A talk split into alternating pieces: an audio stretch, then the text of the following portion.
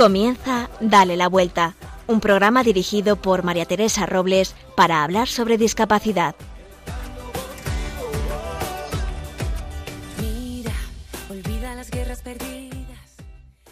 Tal día como hoy, hace un año, nacía Dale la Vuelta.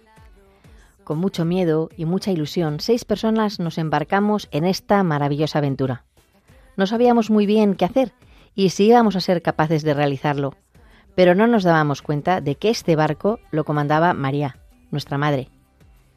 Cuando me llamó Luis Fernando, el director de Radio María España, pensé en decirle que no. No podía, no tenía tiempo. Y era verdad.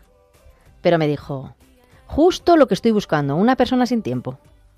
Yo me fui de la reunión un poco desconcertada y con la idea clara de que Radio María era de ella, de la Virgen.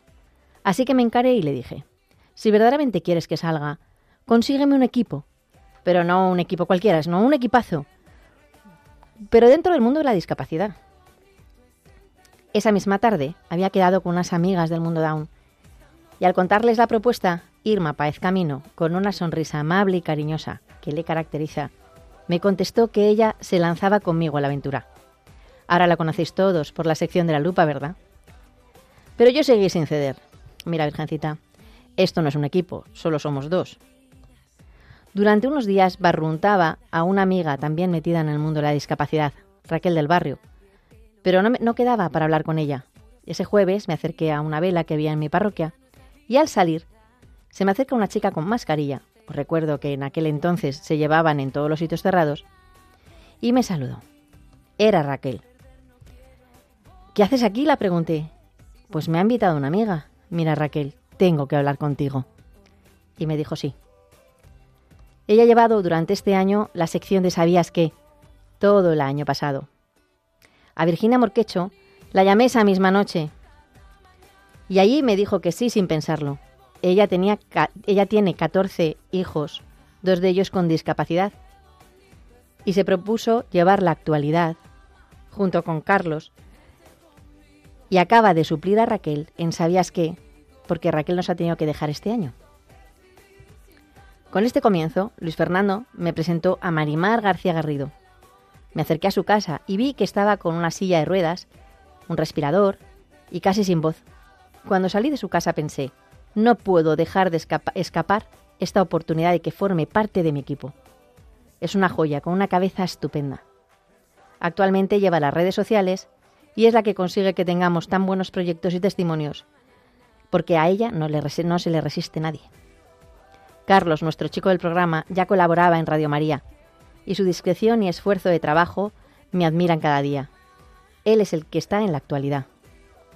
Con ellos y vosotros, con los asistentes técnicos que nos ayudan cada programa para poder mejorar, podríamos pensar que Dae la Vuelta sale adelante con toda esta ayuda. Pero no nos olvidemos, el programa no es mío, ni del equipo, ni de vuestro. El programa es de María.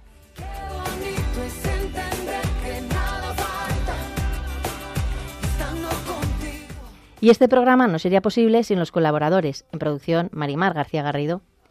En la lupa, Irma Páez Camino, con la que hablaremos de la Fundación Esfera. Virginia Morquecho y Carlos Barragán nos traerán las noticias más actuales.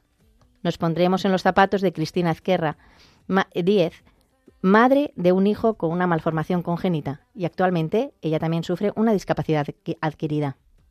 Virginia Morquecho nos traerá las píldoras de información en Sabías qué, y ahora nos vamos a La Lupa.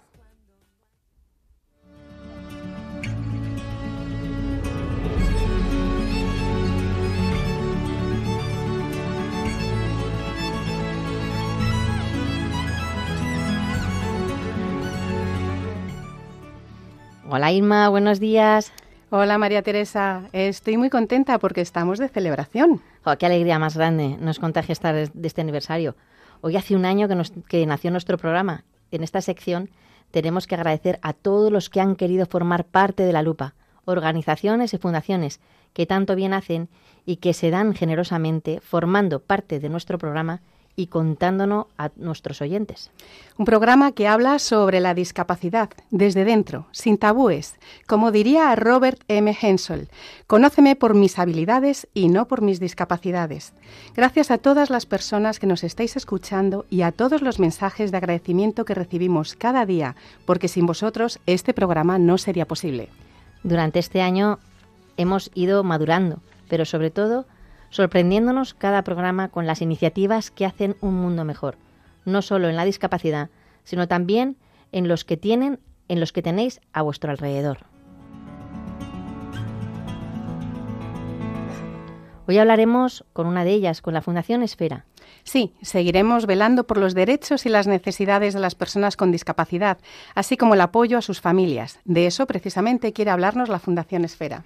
Tenemos con nosotros en el estudio a Jesús Rodríguez, responsable del área de comunicación de la Fundación Esfera. Buenos días, Jesús. Buenos días y felicidades que estáis hoy de aniversario del programa. Muchísimas gracias. La verdad es que estamos con muchísima ilusión. Eh, bueno, cuéntanos un poco cuándo y por qué se, fundó la, se fundó la Fundación Esfera. Bueno, la fundación comenzó en 1986 cuando un grupo de familias con, que tenían niños con discapacidad intelectual pues se juntan para mm, mejorar sus vidas al final, ¿no? Porque había pocos recursos, entonces forman una asociación que se llamaba Fandel y empiezan a ofrecer servicios a esos niños la fundación va creciendo hasta que se convierte en Fundación Esfera ya de forma más profesional, pues al final con muchas familias, con distintos servicios para pequeños, para adolescentes, ya para mayores también. Entonces, pues tiene un bagaje importante en ese sentido. ¿Por qué una persona con discapacidad debería acudir a la Fundación Esfera? ¿Qué valores queréis transmitir? Pues sobre todo yo creo que es la cercanía y la empatía, ponerte en la piel del otro y ver cómo puedes ayudar, qué servicios le puedes ofrecer que mejoren su calidad de vida, que normalizar al final el trato con las personas con necesidades especiales. Yo creo que eso es lo que más llama la atención a los participantes de la fundación. Me encanta. Tenemos entendido que una de las cosas que os caracteriza son los talleres de ocio dirigidos tanto a personas adultas como a niños. ¿Qué edades tienen las personas que acuden a vuestros talleres? Bueno, pues realmente desde bebés hasta ancianos. Porque hay, hay un... O sea, toda la sociedad. Sí, totalmente. Es verdad que el ocio es, un, es una bandera de, de, la fundación que siempre todos los que están detrás se le ocurran muchísimo los planes y al final es una forma, por un lado, de visibilizar la discapacidad y por otro lado fomentar esa inclusión, porque cuando un participante, mm, tenga la edad que tenga, participa en una actividad de ocio, lo que quiere es divertirse y dejas a un lado los prejuicios y los complejos que puedas tener. Entonces eso le sirve a ellos y sirve también a la sociedad. En esos talleres fomentáis el deporte del que hablaremos un poquito después. Eh, ¿Qué otras actividades realizáis así con los más pequeñitos? Y cuéntame también si pueden acudir niños que tengan, o sea, con y sin discapacidad. Bueno, la Fundación lo que promueve es la inclusión, entonces siempre intenta abrir todas las actividades a personas con y sin discapacidad porque es la mejor forma de, de, normalizar, ¿no? Y al final yo creo que ese trato entre mm, distintas personas pues enriquece las actividades. Por un lado, el ocio, como comentaba antes, eh, se dirige a los pequeños, a los adolescentes y se hacen actividades también con bebés y con las familias. Hace poco, desde el Servicio de Atención Terapéutica, han organizado también unos talleres para ayudar a las familias eh, con lenguaje, comportamiento, pictogramas. Se da un poco respuesta a esa necesidad de las familias para que mm, convivan entre ellas, ¿no? Y unas se den consejos a las otras mejorar eso es muy interesante. Y al final los niños es verdad que, bueno, pues conocen también a otros chavales de su edad y este tipo de talleres es, es muy enriquecedor, es muy práctico sobre todo, ¿no? Si, si, hay una necesidad en las familias, pues se intenta cubrir de una forma normal. ¿Los hacéis semanalmente o fines de semana? Eh, dependiendo, por ejemplo, estos talleres ahora se celebran durante dos semanas seguidas, pero el ocio cada fin de semana siempre está activo. Hay veces que, bueno, a lo mejor pues si coincide con Navidad, ese tiempo no, no se ofrece alguna propuesta, ¿no? Pero generalmente siempre hay un movimiento constante. Oye, con adultos, nos has dicho que también trabajáis con adultos. Sí. Eh, eh, bueno, nos han comentado que tenéis eh, tanto natación como fútbol sala. ¿Realizáis competiciones? ¿En estos deportes se puede inscribir también gente que no tenga discapacidad? Eh, bueno, cuéntanos un poco. Bueno, el deporte es otra área de, importante de la fundación.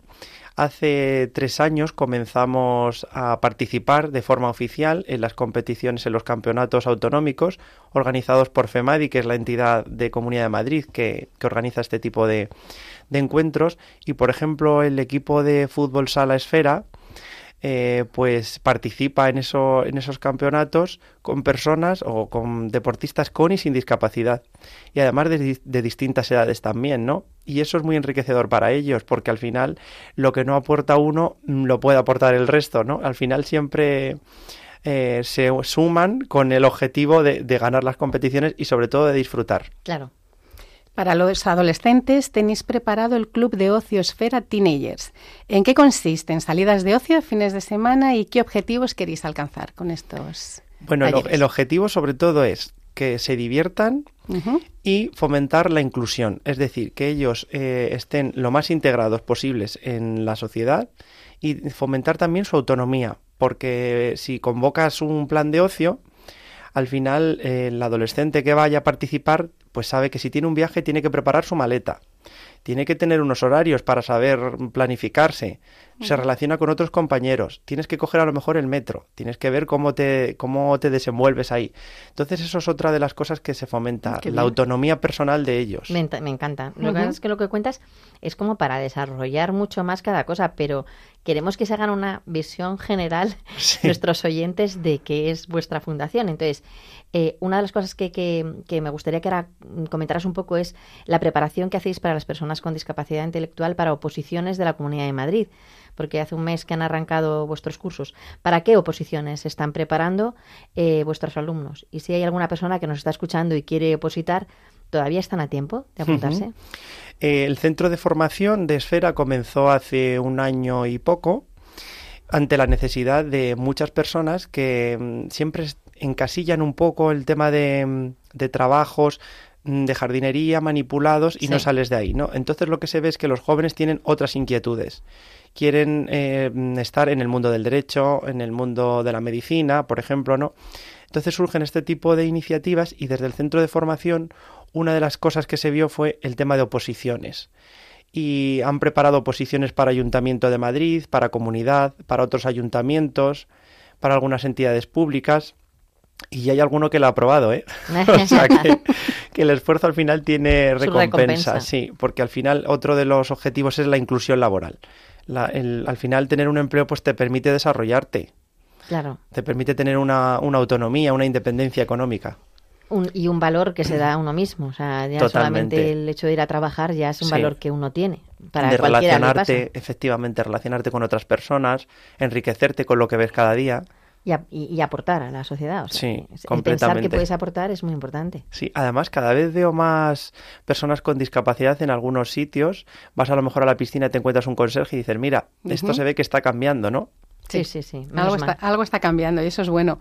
Eh, vosotros también sois un referente para programas inclusivos, que es lo que nos comentabas antes, y te voy a hacer unas preguntitas y me contestas brevemente. Vale. El, háblame de los talleres de arte que recientemente habéis ganado un concurso internacional de pintura Down. El taller de arte se dirige a los adultos con discapacidad y en este caso han sido los de la residencia los que han participado en el concurso internacional de pintura Down que convoca la Fundación Down Madrid y han ganado el primer y segundo premio en la categoría de pintura porque además son muy creativos y es una de las cosas que caracteriza a la Fundación. Qué bueno. ¿Qué es un asistente de eventos? Pues el asistente de eventos es el que apoya en tareas, por ejemplo, como entregar un programa a los participantes o indicar eh, dónde se tienen que sentar, eh, colaborar, mm, por ejemplo, llevando el agua, ese tipo de cosas. Al final, como dice la palabra, asistir en los eventos, apoyarles. ¿Y qué son los mediadores del Prado? Bueno, los mediadores del Prado son unos artistas porque se encargan de, de, dirigir las visitas guiadas en el emblemático Museo del Prado. Entonces hacen como dos sesiones para ponerte la piel de lo que quiere representar ese cuadro hacen distintas actividades y dirigidas principalmente a grupos de personas con necesidades especiales. ¿Y qué significa mueve tus sentidos? Bueno, mueve tus sentidos es al final em, fomentar las habilidades la creatividad, fomentar las capacidades que tenemos todas las personas a través de distintas actividades. Me encanta. Eh, Leganés con otros ojos, ¿qué es? Leganés con otros ojos es una iniciativa que surgió hace mm, varios años para dar a conocer, como nosotros estamos ubicados la sede en Leganés, pues se da a conocer la historia y curiosidades de la ciudad, porque es verdad que muchas veces se desconoce en el sur de Madrid este tipo de cosas. Entonces ellos hacen unas visitas por el centro y cuentan algunos personajes, eh, algunas historias, anécdotas de que han ocurrido a lo largo de los siglos en, en, la ciudad. Bueno, esto tenéis que ampliarlo a otras ciudades. Sí, tenemos que llevarlo a Madrid. pues sí, este daría mucho juego. Sí.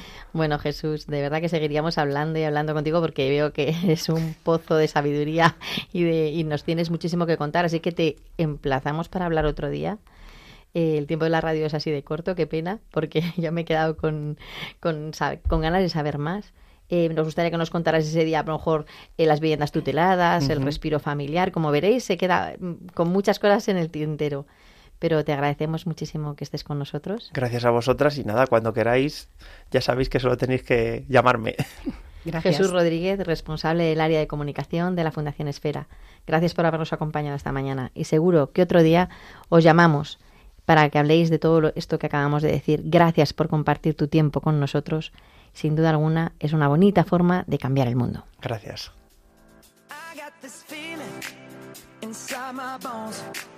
It goes electric wavy when I turn it on. Off from my city, off from my home. We're flying up no ceiling when we in our zone. I got that sunshine in my pocket, got that good soul in my feet. I feel that hot blood in my body when it drops. My eyes off of it. Moving so phenomenally. You're more like the way we rock it. So don't stop.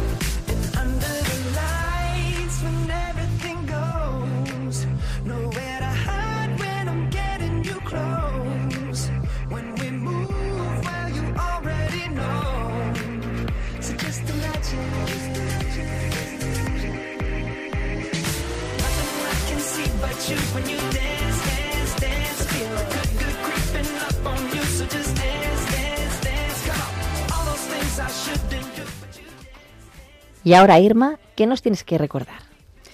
Pues sí, y ya sabéis que si vosotros también queréis hablar de vuestra fundación, asociación, trabajo o de vosotros mismos, siempre y cuando tengáis relación con el mundo de la discapacidad, este es vuestro espacio. Podéis poneros en contacto con nosotros escribiéndonos a dale la vuelta a arroba radiomaria.es o a nuestra cuenta de Instagram, arroba Dale la Vuelta Radio. Estaremos encantados de escuchar vuestras propuestas. Yo me quedo con la frase de Robert M. Hensel que mencioné al principio de la lupa. Conóceme por mis habilidades y no por mis discapacidades. Bonita frase, Irma, con la que hoy nos despedimos de esta sección. Hasta dentro de 15 días. Hasta luego. Adiós.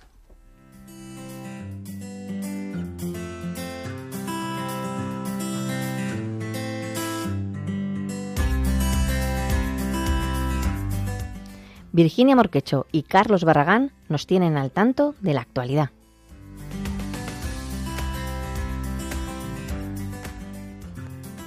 El Consejo Español para la Defensa de la Discapacidad y la Dependencia, junto con diversas asociaciones y fundaciones, ha expresado su rechazo a que el Ministerio de Trabajo quite los incentivos a la contratación de personas con discapacidad. El Gobierno ha preparado un anteproyecto de ley que elimina la bonificación del 100% por la contratación de personas con discapacidad que tienen los centros especiales de empleo. También afectaría a cualquier empresa que contrate personas con distintas capacidades. Perder las ayudas públicas actuales por la inclusión laboral de personas con discapacidad dejaría a estos centros en una situación económica grave, según reconoce el diario Expansión en su página web. La Asociación Juntos contra el Cáncer Infantil ha puesto en marcha una iniciativa para cambiar los protocolos médicos de los niños con síndrome de Down enfermos de leucemia. Lo que esta asociación pide al Comité de Terapias Avanzadas es que cuando un niño con síndrome de Down recaiga en su leucemia, tenga como primera opción el tratamiento con células CAR, en vez del trasplante de médula que se hace en la actualidad. Según recoge la página de Down España, este cambio de protocolo podría multiplicar las opciones de supervivencia en estos niños y adolescentes, ya que el 80% que reciben el tratamiento previo al trasplante de médula no sobrevive.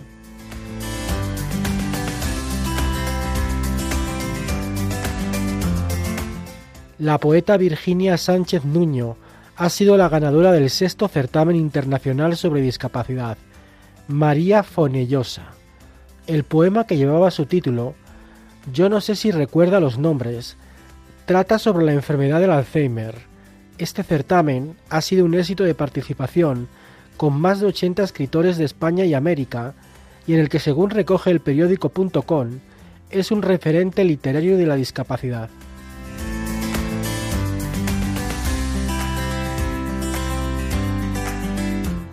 se ha abierto el plazo para apuntarse a la decimoséptima carrera solidaria por la discapacidad que se celebra en Teruel.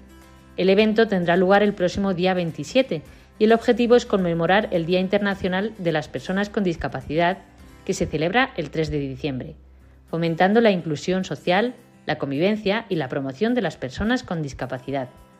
Los interesados pueden inscribirse hasta el 24 de noviembre de forma online en chronolimits2020.com.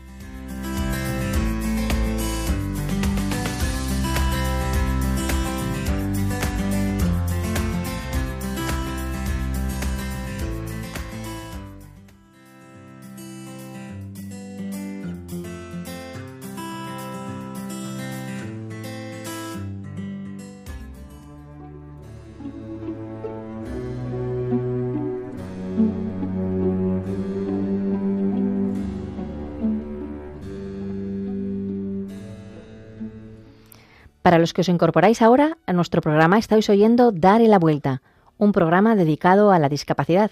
Y ahora damos paso a la sección de Ponte en mis zapatos.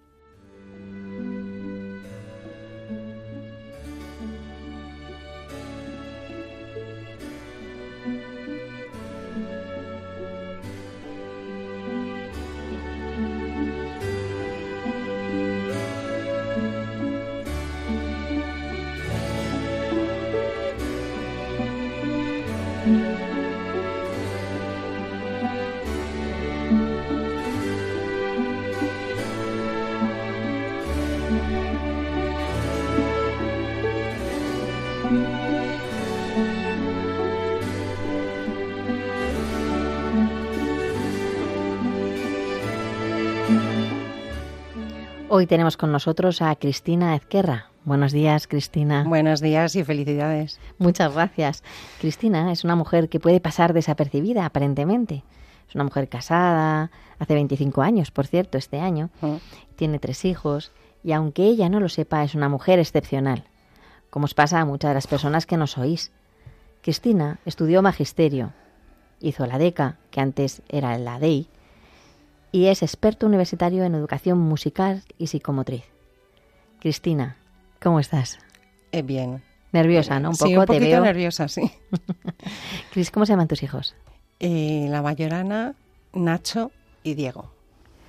Oye, cuando tú tienes un hijo con una enfermedad congénita, ¿quién es?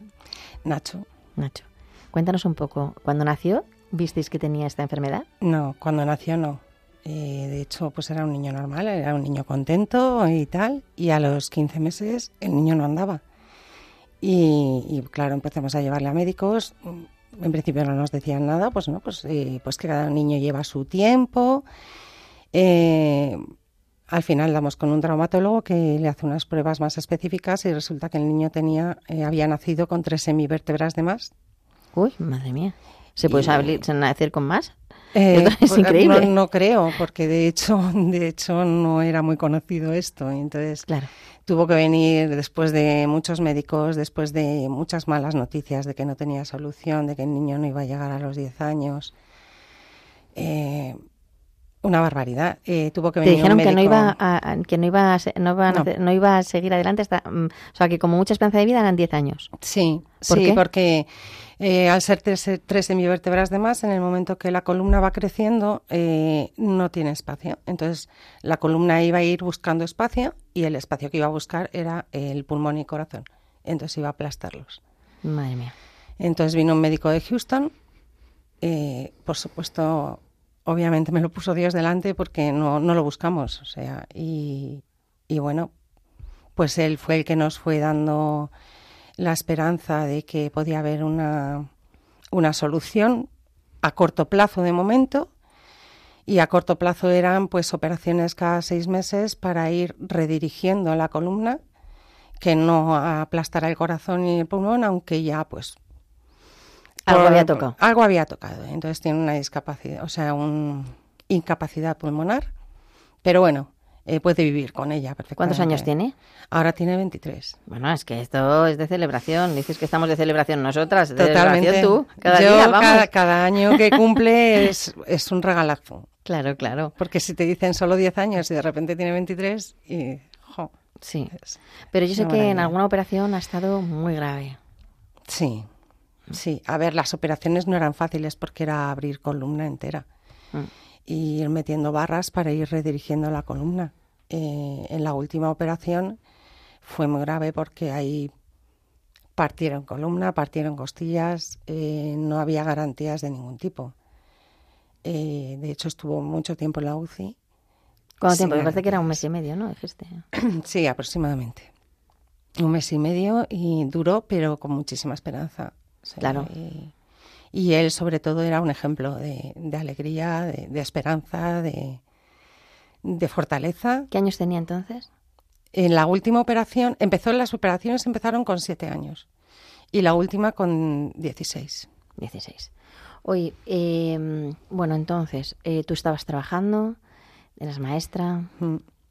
¿Qué, ¿Qué pasó cuando empezaron todas estas operaciones tan graves?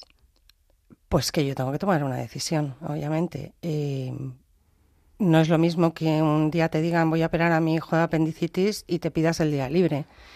Otra cosa es que te estén diciendo cada seis meses aproximadamente hay que meterle en el quirófano y cada operación es en volverle a enseñar a andar. Claro. Eh, no sabemos cuánto tiempo va a estar ingresado. Entonces ahí ya me planteo. Mm, o sea, no solamente es la operación, sino también toda la recuperación. La rehabilitación, sí. Claro. Sí es que casi terminabas una rehabilitación y ya empezabas con las siguientes consultas para la siguiente operación. Y, entonces pues me planteo decir, bueno, mm, mi carrera laboral mm. o mi hijo. Bueno, mis hijos en realidad, porque... Claro, también claro, están los otros dos. Sí, sí, entonces pues, pues eh, decidí y opté por mi familia, que es pues lo que más grande me ha dado Dios. Claro, la mejor inversión, claro. sí. Em, bueno, mm, dejaste, cuando, cuando ya parece que este, se estabilizaba la situación un poco de tu hijo y, dejabais un poco atrás las operaciones, creo que intentaste reincorporarte al mundo laboral. Sí. Cuando efectivamente le hacen esta última operación, bueno, eh, pasó un tiempecito porque, porque psicológicamente tampoco, también fue duro para él y para mis otros hijos también, ¿no? Fue muy, un poco traumático y, entonces yo decido, pues, reincorporarme, ¿no? Entonces, em, en el colegio donde había trabajado anteriormente, pues no, no había opciones. Entonces decido hablar con el colegio donde van mis hijos y, y ahí pues me dicen, bueno, ahora mismo no hay plazas, pues no te preocupes, te vamos a meter en extraescolares. En extraescolares. Eh, entonces, pues bueno, estuve dos años en extraescolares cuando me pasó eh, lo que me pasó a mí y, ahora nos cuentas. Pues, esto ya se acabó. bueno, pero espera, cuéntanos un poco qué es lo que te ha pasado. Bueno, pues eh, probablemente por, como consecuencia de, de lo bruta que he sido, ¿no? Porque em, todo me he cargado yo de mi hijo, de aguantar su peso sobre mis espaldas, de hacerle todo pues yo no me doy cuenta y sigo mi vida adelante y me duele la espalda, pues es que claro, me tomo algo, empiezo a trabajar, me sigue doliendo la espalda y sigo y me tomo una medicina y punto. Y, de repente un día en el trabajo pues me doy cuenta que no siento la pierna, que no puedo apoyarla y, y ya no era un dolor, era un grito de dolor, era una barbaridad. Y entonces ya es cuando voy a urgencias y me dicen que tengo dos vértebras rotas y que hay que operar urgente. Y entonces, pues entro en el quirófano, en nada, lo que tardaron en hacerme el preoperatorio y tal. Y, bueno. Esto fue en febrero del 2021. ah, 21. Y entonces, pues nada, cuando salgo del quirófano, eh, pues es que no, no sé describir la barbaridad de dolor que era porque hasta me pusieron morfina y, y luego pues no sentía la pierna derecha. Entonces pues me dijeron, no, bueno, es normal, esto hasta que se vaya despertando. Bueno, pues ha pasado un año y medio, sigo sin sentirla y sigo con dolores que antes no tenía antes de la operación. Me dicen los cirujanos y tal que, que bueno, que, que era complicado porque una de las vértebras que se había roto se había metido un poco en la médula, entonces habían tenido que tocar mucho y tal.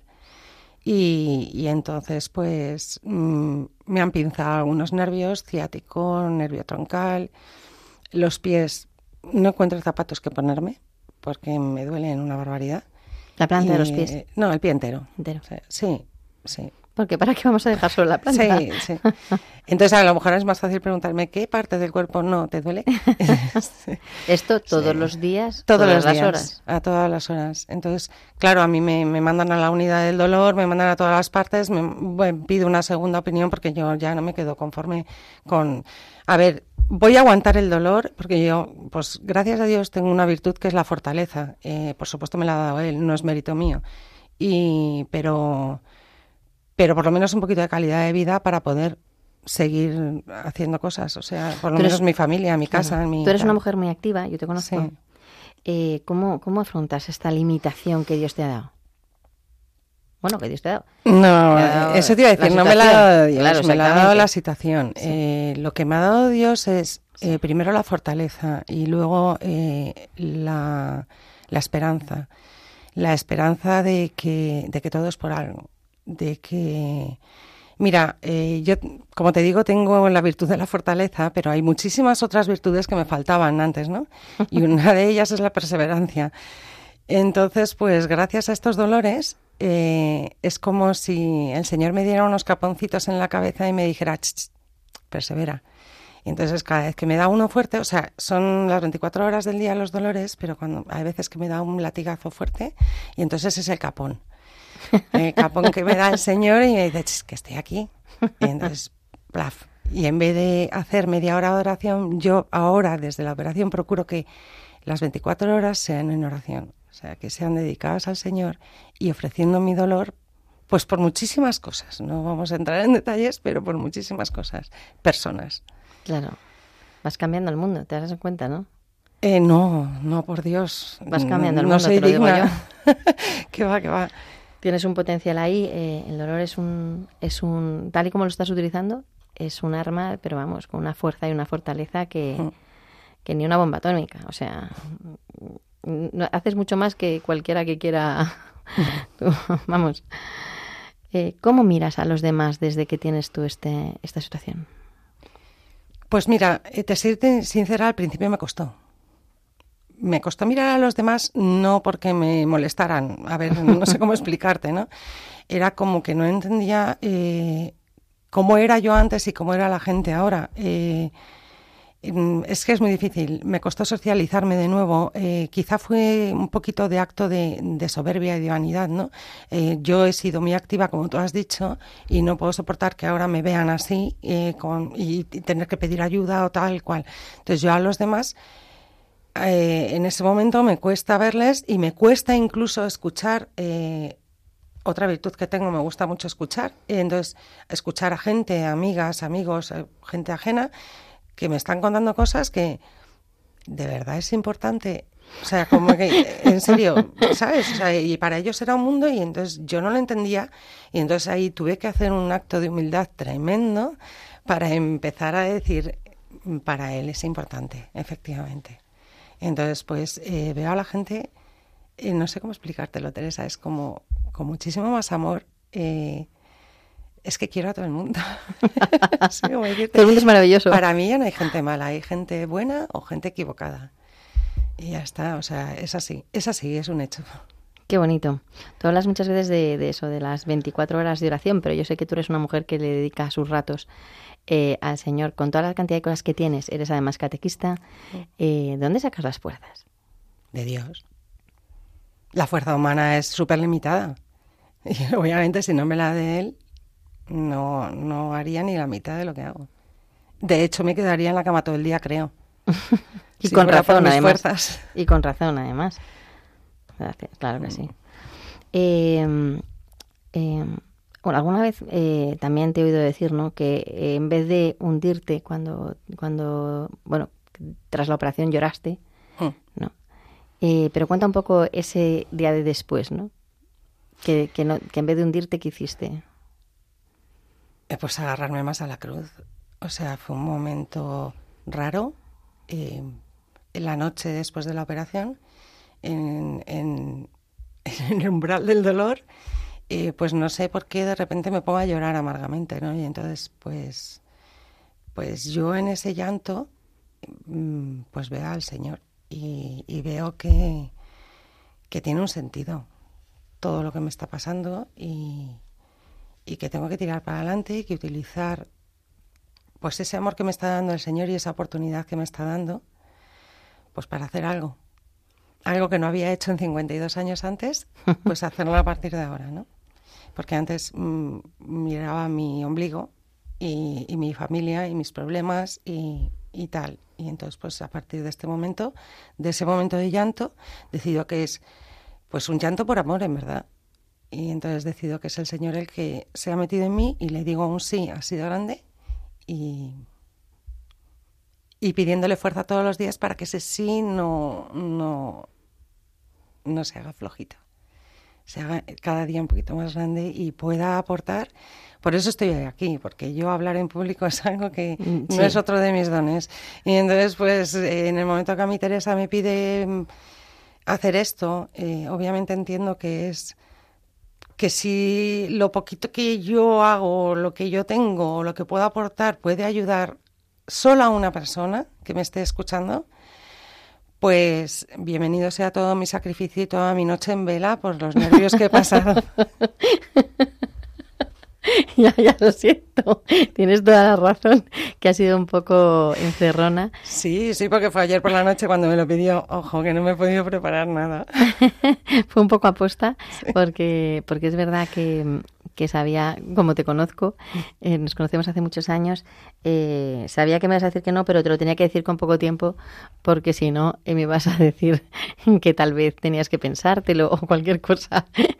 Sí, de hecho, mi, primera reacción cuando me lo dijiste fue ja, ja, ja, ja, ¿y qué estás diciendo?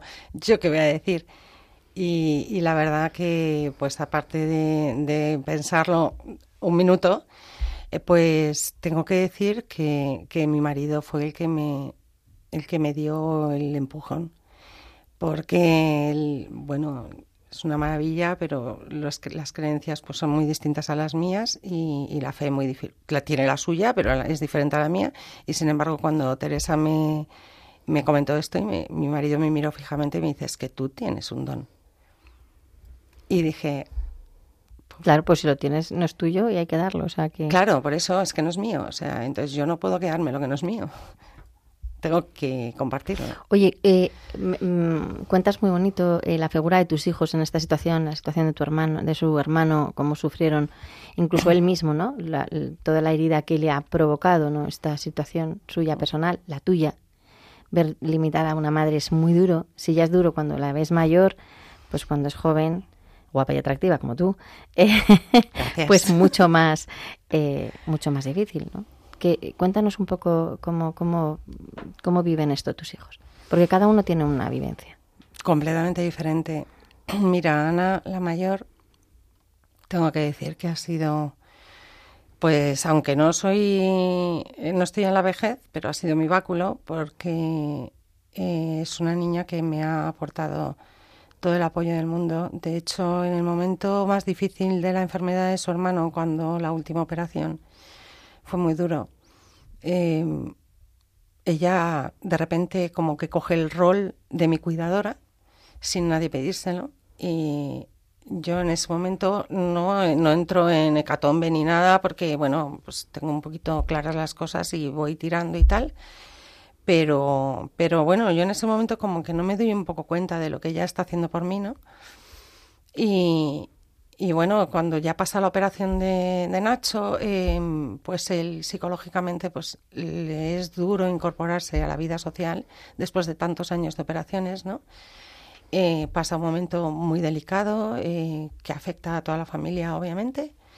Eh, no, no, quiero entrar en detalles, si no te importa no voy a contar esto, pero, pero claro, obviamente pues Ana me ve a mí sufrir, aunque yo intento no sufrir en público, pero pues ella me conoce, ¿no? Entonces me ve sufrir y, y eso, se, se encierra un poco en cuidarme, en apoyarme, entonces pierde un poco su vida por dedicarse a mí y entonces, bueno, pues ahora eh, em, pues la está costando reiniciar de nuevo. Es una chica maravillosa, tiene muchísimos valores y bueno, pues poco y lo a poco, conseguirá. Poco, claro que sí, seguro, seguro. Y bueno, Nacho, pues ya te digo, psicológicamente, pues mm, durante todo el proceso de operaciones fue un tío maravilloso eh, que nos daba lecciones a todos los demás de fortaleza, ¿no? Y entrabas en la habitación y te sonreía y, te decía, mamá, sonríes y mira, mírame a los ojos, tengo a Dios en los ojos. O sea, cosas de estas te decía, ¿no? Entonces,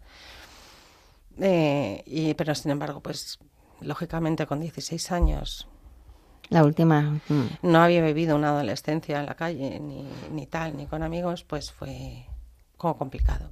Y luego el pequeño, pues bueno, el pequeño le pilló muy pequeño la primera operación. Él, tenía, Diego, un año y entonces pues... Eh, pues como que se acostumbró a vivir con sus abuelos, como que no lo notaba como algo diferente, entonces pues luego ya sí, claro, mm, pues todo el, proceso psicológico de Nacho eh, que nos llevó a terapias y a toda, toda la familia, pues el pequeño mm, lo pasó mal, lo que pasa que se lo guarda para él, es un niño eh, muy introvertido, se lo guarda un poquito y, pero pero ha salido su madre, tiene el don de la fortaleza.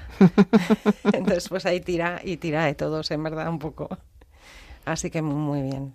Tengo una, familia maravillosa, de que no puedo quejar. Tienes una familia maravillosa, tú eres una mujer maravillosa y haces mucho bien. Es que además, eh, desde que te conozco, te dedicas a los demás. O sea, como estáis oyendo todos, eh, tiene bastante como para estar dedicada a lo suyo y a su casa. Bueno, pues no hace más que pensar en cómo ayudar al resto de las personas. Es increíble. Eh, lleva la coordinación de las de las de los de las catequesis de la parroquia. Lleva además la coordinación de los grupos de matrimonio. No coordinación, no, la llevo. Voy a grupos de matrimonios, pero no coordino nada. ¿No, ¿no es tú la que lleva a los ponentes, a los...? Ah, no, eso es, sí, eso es ah, eh, en el grupo de padres de familia. Ah, padres, padres de, sí, de niños de catequesis y tal, los padres. A los padres, que habéis dado formación para los padres. Sí. Pues eso Estamos digo, en es no parar, es un no parar. Entonces, cuéntanos un poco, eh, ¿cómo te organizas para, con estos dolores y con esta situación familiar, sacar tiempo para esto? Eh, a ver, el, dolor no me quita tiempo. El dolor está ahí en perpetuo. Entonces, si yo limito mi tiempo a cuándo me va a doler o cuándo no me va a doler, no hago nada. Entonces, pues yo en un momento determinado, después de la operación, eh, digo, no me voy a quedar en una silla de ruedas, obviamente. Cojo mi muleta y empiezo a andar, empiezo a andar. Bueno, pues un año y medio después ya es parte de mí la muleta, porque no puedo quitármela pero el dolor no me, no me va, no va a poder conmigo. Está clarísimo. O sea, no han podido conmigo otras cosas, no va a poder conmigo un dolor que, que sé y me consta que va a vivir ya conmigo hasta el fin de los tiempos, con lo cual no va a poder conmigo. Eh, ¿Cómo me organizo? Pues efectivamente es una cuestión de organización. O sea, en casa es decir, es hay que hacer esto, esto, esto, esto, y fuera de casa quiero hacer esto, esto y esto y esto. Entonces, pues hay muchas horas en el día. Es increíble. Es una, Lo hice con una naturalidad, como si, como si, no sé, es, es increíble. Es que incluso me da tiempo a la pereza. Ay, espero que estés riendo como yo porque es increíble. de hecho, a veces me siento culpable por estar en el sillón tumbada tranquilamente y viendo la tele. Creo que todos los que vimos, eh, te estamos escuchando, creo que no pensamos que vayas a tener pereza, sinceramente. ¿En serio? ¿En serio sí, sí, Después de comer. Sí, sí. Eso se llama descanso. Doy fe, doy fe. Descanso del guerrero.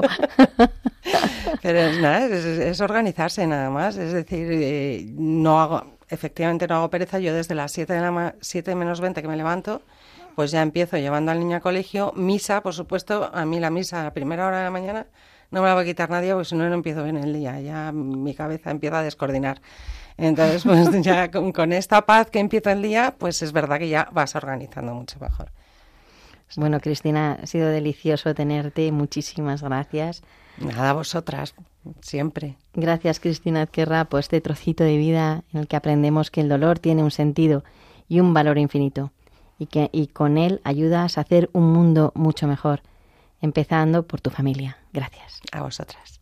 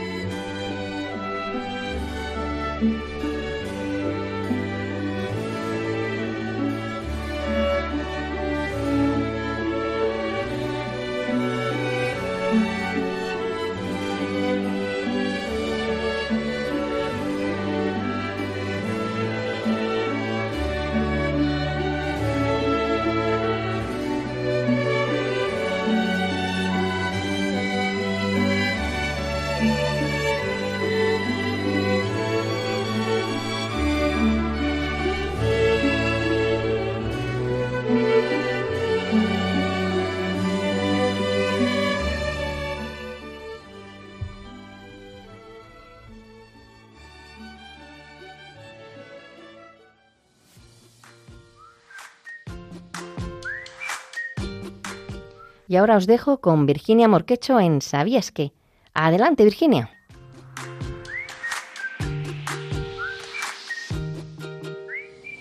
Buenos días a todos y bienvenidos a una nueva edición de ¿Sabías qué? Hoy la dedicamos a algo que es más común de lo que pensamos, las prótesis.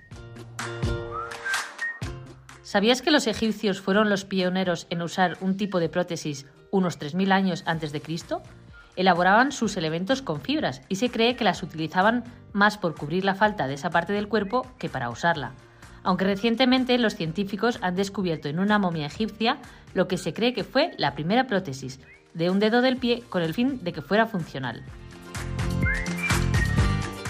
Espera un momento. Creo que antes de empezar deberíamos recordar que es una prótesis, ¿no? Tiene razón. Por si alguien no lo sabe, una prótesis es un dispositivo que reemplaza o provee una parte del cuerpo, que falta por el motivo que sea. La función de estos aparatos es casi la misma que la de un miembro natural, sea una pierna, un brazo, un pie. No hay que confundirla con las órtesis. Una órtesis no sustituye total ni parcialmente a un miembro, sino que reemplaza o mejora sus funciones. Según la Organización Mundial de la Salud, el objetivo de estas prótesis es que las personas que tienen deficiencias físicas o limitaciones funcionales lleven una vida sana, independiente y digna, y puedan participar en la educación, el mercado de trabajo y en la vida social. Pero imagino que no todas las prótesis serán iguales, ¿no? Muy buena pregunta. La verdad es que existen muchos tipos de prótesis. Por ejemplo, si estas son para hacer funciones del cuerpo o si cumplen funciones estéticas. Hay prótesis oculares, auditivas, de rodilla, dentales. Otra clasificación es según el tipo de colocación que tengan. Unas se tienen que poner mediante procedimientos quirúrgicos y se llaman endoprótesis. Las otras se les considera aparatos ortopédicos porque se pueden retirar y se califican como esoprótesis. Madre mía, qué palabras más complicadas. Y sorprendentes, como algunos de los materiales con los que están hechas las prótesis. Como ya hemos comentado, la historia de estos aparatos viene de hace miles de años en los que han evolucionado de manera asombrosa en cuanto a mecanismos y colocación, pero también en materiales.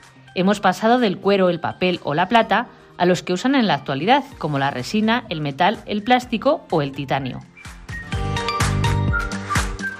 Son millones de personas las que necesitan prótesis y que gracias a ellas su vida ha mejorado. Por eso es muy importante la investigación e inversión en este campo y que sean accesibles para todos. Y hasta aquí la sección más curiosa de Dale la Vuelta. Hasta el próximo programa.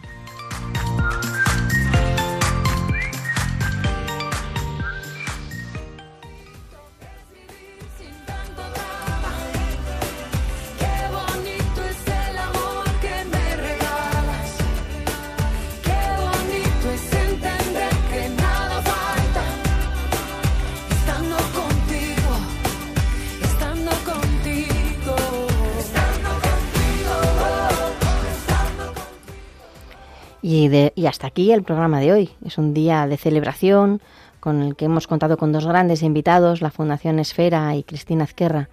Sabemos que además este mes es el mes de los difuntos, de nuestros familiares, de nuestros amigos. Así que queremos recordar y deciros que desde aquí, desde Radio María, rezamos por ellos. Y todo el equipo de Dale la Vuelta, Marimar García Garrido, Irma Páez Camino, Virginia Morquecho, Carlos Barragán, Yolanda Gómez, junto con quien os habla, María Teresa Robles, os deseamos que paséis una magnífica quincena.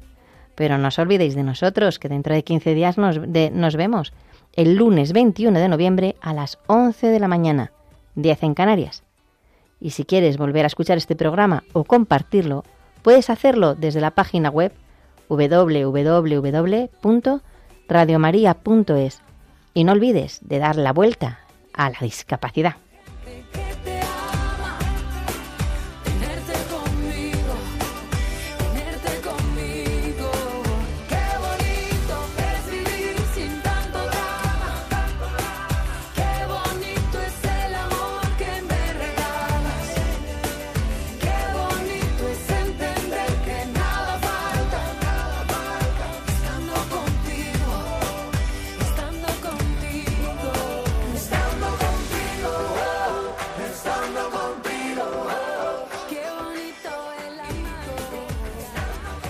Concluye así en Radio María, Dale la Vuelta, un programa dirigido por María Teresa Robles para hablar sobre discapacidad. Mira, olvida las guerras perdidas, el tiempo sana las heridas, que todo lo que se ha bailado, eso nadie te lo quita. Los muros solo son mentira, la tierra no está dividida,